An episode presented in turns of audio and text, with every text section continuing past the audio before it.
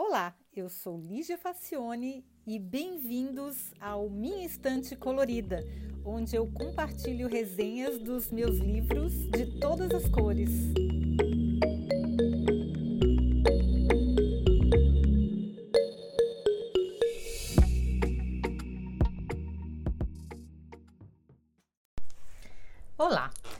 Talvez algumas pessoas não saibam, mas além de engenheira como atividade profissional, eu também sou palestrante. Então eu estou sempre buscando livros e outras referências e vídeos sobre como melhorar as minhas apresentações.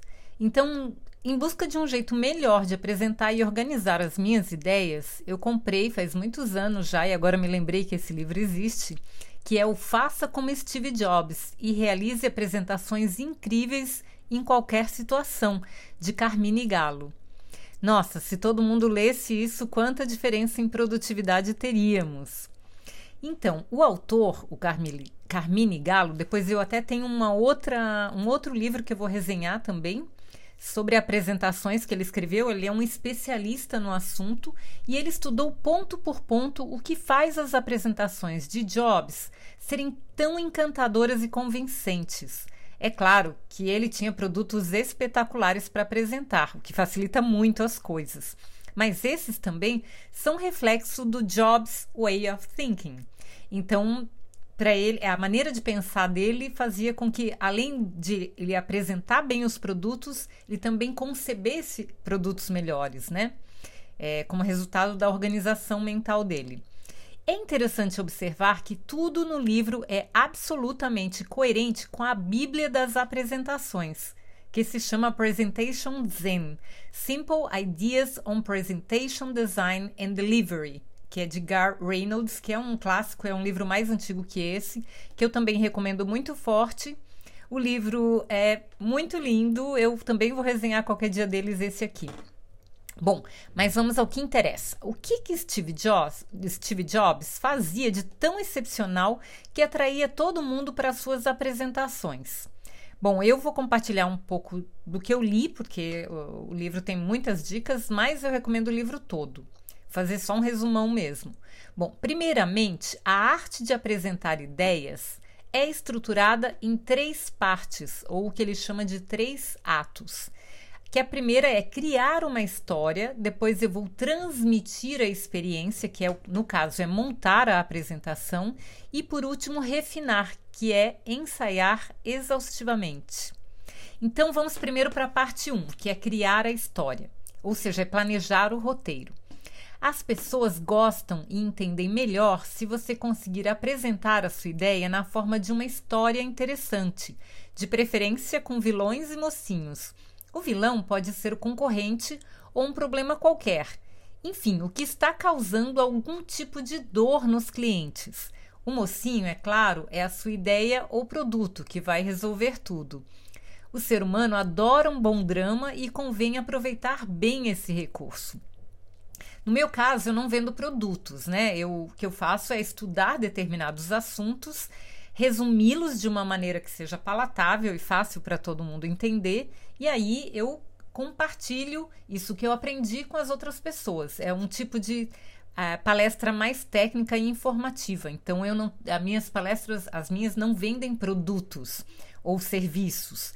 É, mas mesmo assim eu tento sempre encaixar historinhas enquanto eu apresento. Ele não tem um, uma história completa de um vilão e de um grande problema que vou resolver, mas eu tento encaixar nos exemplos as histórias. Então, é, não é uma receita de bolo que cabe certinho para todo mundo, tá? É, o exemplo que ele dá é de alguém que vai apresentar um produto, um produto para vender, ou uma ideia para vender, né?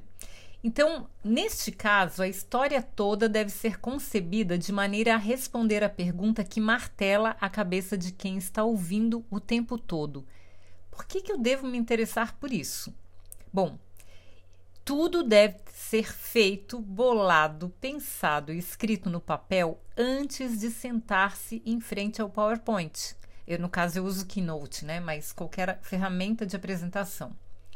Que, aliás, é uma das últimas coisas a serem feitas numa apresentação. O grande problema é que a maioria das pessoas senta direto na ferramenta e já começa a colocar frases aleatórias, né? Então, tinha que pensar um pouco antes de sair montando a apresentação antes de ter um roteiro. Então, primeiro, apresentar uma história que desperte o interesse da plateia.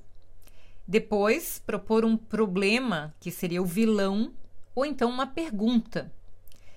É, o terceiro passo seria sugerir uma solução, que seria o mocinho que vem salvar todo mundo. Depois a gente descreve e enfatiza os benefícios dessa solução, que são as qualidades do mocinho ou do seu produto ou do seu serviço. E, de, por último, incita a plateia a agir. Então dá aquela call of action que a gente chama, né? Que a gente chama a compre agora, ou me contrate agora, ou coisas desse tipo. Então, essa seria a primeira parte, onde eu crio uma história, onde eu estruturo exatamente é, um encaixe para o que, que eu quero vender, meu produto ou meu serviço.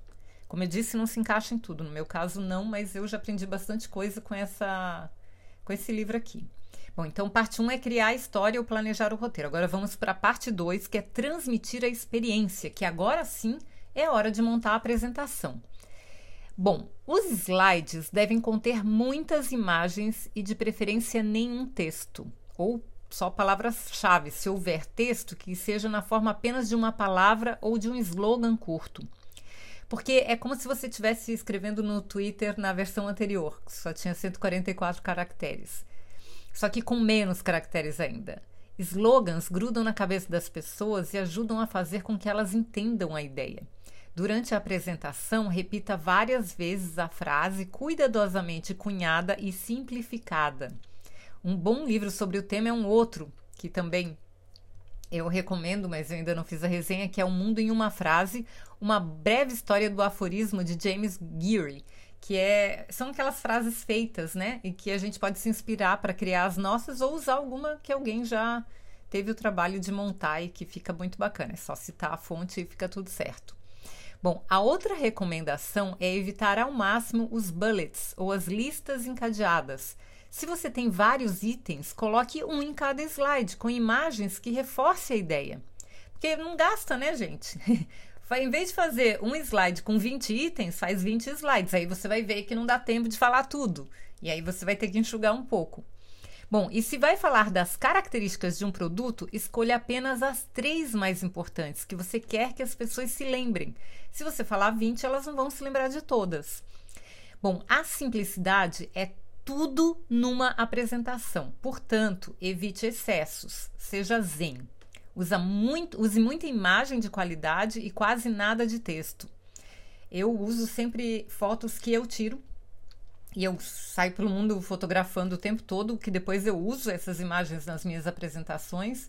E eu tenho um banco de imagens tão gigante de fotos que eu tirei que eu, eu tenho foto praticamente para passar qualquer, qualquer ideia mas nem todo mundo. Então, tem bancos de imagens com imagens gratuitas, é, tem muitos bancos na internet, então tem, tem bastante possibilidades.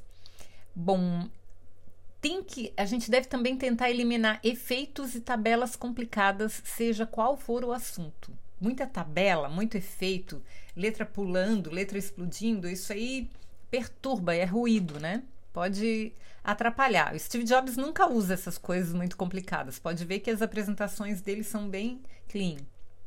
Eram, né?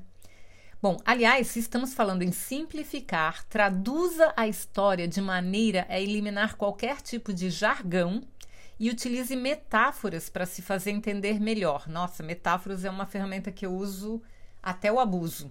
Eu uso muita metáfora porque eu acho que facilita muito as pessoas entenderem. Bom, Steve Jobs nunca disse, por exemplo, que o primeiro iPod tinha 5 GB de capacidade de memória, porque ninguém quer saber isso. O que ele disse foi: cabem mil músicas e você pode carregá-lo no bolso. E ele tirou do próprio bolso mesmo. Então, o foco era o benefício para o cliente, não as características técnicas do aparelho. Infelizmente, o pessoal da área técnica e de negócios não é muito dado a ler livros sobre apresentações, mas ajudaria muito se fizessem isso. Pense bem, o Jobs nunca falou em uma mudança de paradigmas, nunca falou em sinergia, centrado no princípio, soluções inteligentes disruptivas. exponenciais, novo conceito.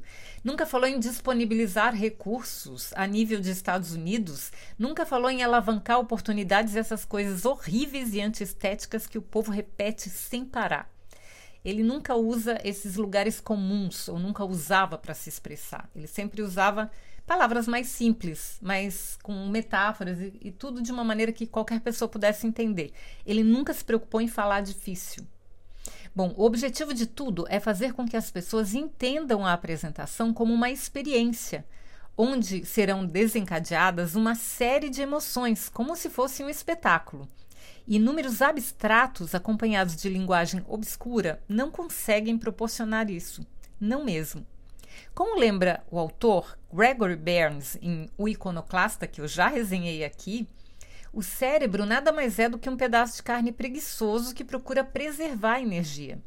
Então, faça o cérebro dos outros trabalhar muito e perderá sua audiência. Além do mais, ninguém se interessa em ouvir coisas chatas, então seja simples, didático e divertido. As demonstrações são sempre bem-vindas e reconhecer o trabalho alheio também. Steve sempre agradecia aos funcionários, amigos e parceiros por terem conseguido fazer coisas tão sensacionais e, não raro, convidava alguns deles para fazer parte da apresentação. E já teve de tudo, do vice-presidente de design da Apple, que é o John Ives, que até hoje está lá, até o presidente da Intel, o Paul Otellini, que fez o chip, passando pela Madonna, pelo músico John Mayer e até o arquirrival Bill Gates. Ele nunca se preocupou em dividir o palco com os outros. Então, isso é uma coisa que sempre. Dividir palco só acrescenta, tá, gente? Ninguém precisa ter medo de perder o brilho, porque duas estrelas juntas brilham muito mais do que uma. Então, a gente nunca deve ter medo de trazer mais uma estrela para perto da gente, porque a luz só fica maior. Bom, na parte 3, que é que parte que a maioria das pessoas pula e por isso que o negócio não fica tão bom, é refinar. O que, que é refinar? É ensaiar, ensaiar, ensaiar, ensaiar, ensaiar exaustivamente até chegar à perfeição ou alguma coisa próxima disso.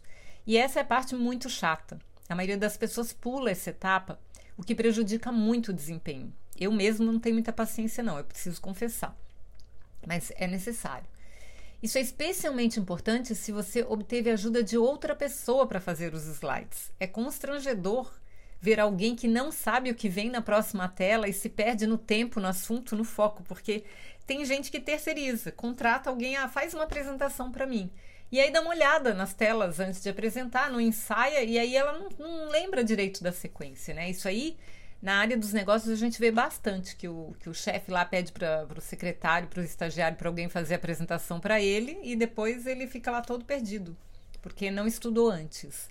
Bom, Steve Jobs não nasceu falando em público. O sujeito é obcecado pela excelência e ensaia cada frase exaustivamente até que ele se sinta completamente à vontade e consiga fazer isso parecer extremamente fácil tudo é testado, calculado, ensaiado. A luz, a música, os efeitos, as frases, as demonstrações. É, nem sempre a gente tem é, controle sobre essas coisas todas. Eu, por exemplo, como palestrante, às vezes eu chego no local da palestra faltando meia hora para começar. Então, eu testo tudo que for possível antes, tento fazer gestão de riscos, levo backups diversos em vários meios diferentes, mas às vezes chega na hora e a coisa não funciona, né? É, enfim, mas se você tem controle sobre as coisas, se você está fazendo a apresentação na sua empresa, que teoricamente é a sua casa, não tem por que não se preparar antes com a maior antecedência possível e prever tudo que pode dar errado. Eu sempre tento, num, quando, quando eu posso, ir na véspera, inclusive, para dar tempo até de comprar uma fonte de, de, de alimentação de computador como eu já precisei. Então, sempre se prepare para o pior e para o melhor também, né? Bom, por, por incrível que pareça, o resultado, quando a pessoa se prepara mais, parece muito mais espontâneo, porque a pessoa está mais segura e não transparece o nervosismo. Porque gente nervosa deixa todo mundo aflito e constrangido. É horrível isso, né? Nervoso todo mundo fica. Mesmo na milésima apresentação, a pessoa continua sempre nervosa. Porque, claro, é um, é um, uma performance, tem expectativa das pessoas, mas quanto mais a pessoa se prepara, mais ela se sente segura e menos nervosa ela aparenta estar. Bom, o ensaio também serve para contornar imprevistos. Por mais que o apresentador se prepare, como eu falei, é sempre possível algo dar errado. Já aconteceu várias vezes com o próprio Steve Jobs. E ele nunca perde, nunca perdeu a calma em pública, público, né? Ele usava o humor para distrair a plateia e sempre funcionava. Então, nunca dá piti em público, tá, gente? Eu já vi é, alguma coisa não funcionar numa palestra e o palestrante dá um piti, ah, que não funciona e que não beneficia ninguém, porque as pessoas não erram de propósito, né? Então, nessas horas, o melhor é, é usar o bom humor. Eu lembro, sempre falo que são os defeitos especiais de uma apresentação que foi cuidadosamente ensaiado para dar errado, tem que descontrair um pouco, né? No começo eu perdi um pouco a paciência, mas com os anos eu fui vendo que isso é uma péssima estratégia, porque a pessoa que é responsável lá e que errou é, não fez isso de propósito. Então, e, e ela vai ficar mais nervosa ainda se você ficar fazendo pressão. É pior. Então, de preferência, se der alguma coisa errada, usar um humor e tentar distrair a plateia enquanto se conserta aí o negócio. Sobre a roupa, muito cuidado. O Jobs podia se vestir da maneira como ele quisesse, porque ele era Steve Jobs, um mito. Mas quando ele foi pedir um empréstimo para uma nova empresa que ele estava fundando, quando ele saiu da Apple, ele usou um terno caríssimo e bem cortado, tá, gente? Então, cada ocasião pede um dress code. É, você quer vender a sua ideia, então você tem que ser o mais palatável possível. Lembra que o cérebro não gosta de pensar? Então, facilita a vida das pessoas. Não tenta colocar é, coisas que elas tenham que ficar imaginando quem você é, o que, que você quer. É, Claro que tem pessoas que são mais exóticas e isso é maravilhoso, mas as pessoas já esperam que elas sejam assim. Elas já, elas já construíram uma imagem uh, em torno disso. Se você ainda não, não conseguiu hum, chegar num ponto de uma Madonna ou de uma pessoa que é um palestrante ou um músico, geralmente os artistas, eles têm mais liberdade. Mas as pessoas que não são artistas, às vezes, eu, eu sempre faço uma coisa, eu tento, na maioria das minhas apresentações, me vestir de preto, porque, modestamente, eu acho que minhas fotos são muito bacanas. Então, eu quero que as pessoas fiquem olhando para a tela e não para mim. Então, eu tento sumir na frente da tela. Essa é uma estratégia minha. Mas a estratégia pode ser oposta. Você pode querer aparecer mais porque sua apresentação está muito discreta, não, não, não tá tão bonita de se ver, então ou você é mais expressivo, ou você é um ator, ou você tem mais talentos, enfim, para se expressar. Então, é, não tem certo ou errado, tem qual é a sua estratégia. Você tem que estar só consciente de que você está usando a roupa como uma ferramenta para te ajudar. Então, é, o Steve Jobs usava, porque era totalmente coerente com o minimalismo da, da, de toda a estrutura dos produtos e da empresa e de todo o design gráfico, ele era minimalista também no vestir. E usava sempre a mesma roupa. Não era uma roupa baratinha, como pode parecer, de um estilista que fez a roupa para ele e que ele replicou em várias unidades iguais e sempre se vestia de uma maneira muito parecida, que era jeans uma camiseta e um tênis, mas não eram qualquer coisa não. Por incrível que possa parecer. Mas estava dentro da estratégia dele, estava dentro do conceito de minimalismo. Então não é só sair por aí replicando, tem que pensar. Como é que eu vou usar a roupa para me ajudar na apresentação? Ela pode me ajudar a comunicar a ideia, então dependendo do produto, dependendo da apresentação, você pode ir até caracterizado como um personagem, ou sei lá, alguma coisa assim que foi criada para isso, ou você pode meio que tentar assumir, como eu tento fazer. Eu tento ir de preto para que ah, o foco seja nas minhas imagens. Pode ser que eu mude também, depende do depende de qual é a situação, né?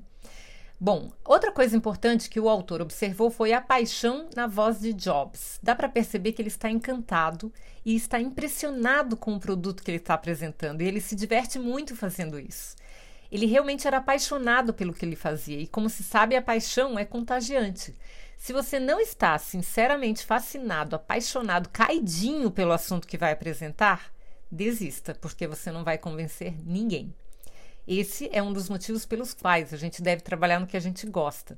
Não tem sucesso sem paixão, mas apresentações memoráveis, é, com certeza elas precisam muito de paixão. Você pode ser rico sem paixão, você pode ser ter muito sucesso, você pode vender, mas uma apresentação memorável, você tem que estar apaixonado, tem que ter brilho nos olhos, você tem que se emocionar com o que você fala, as pessoas têm que se sentir conectadas. É, fazer uma apresentação como um robô, então melhor contratar um robô, né? Assim, não, não tem muita vantagem colocar um ser humano que não é humano na hora de fazer uma apresentação.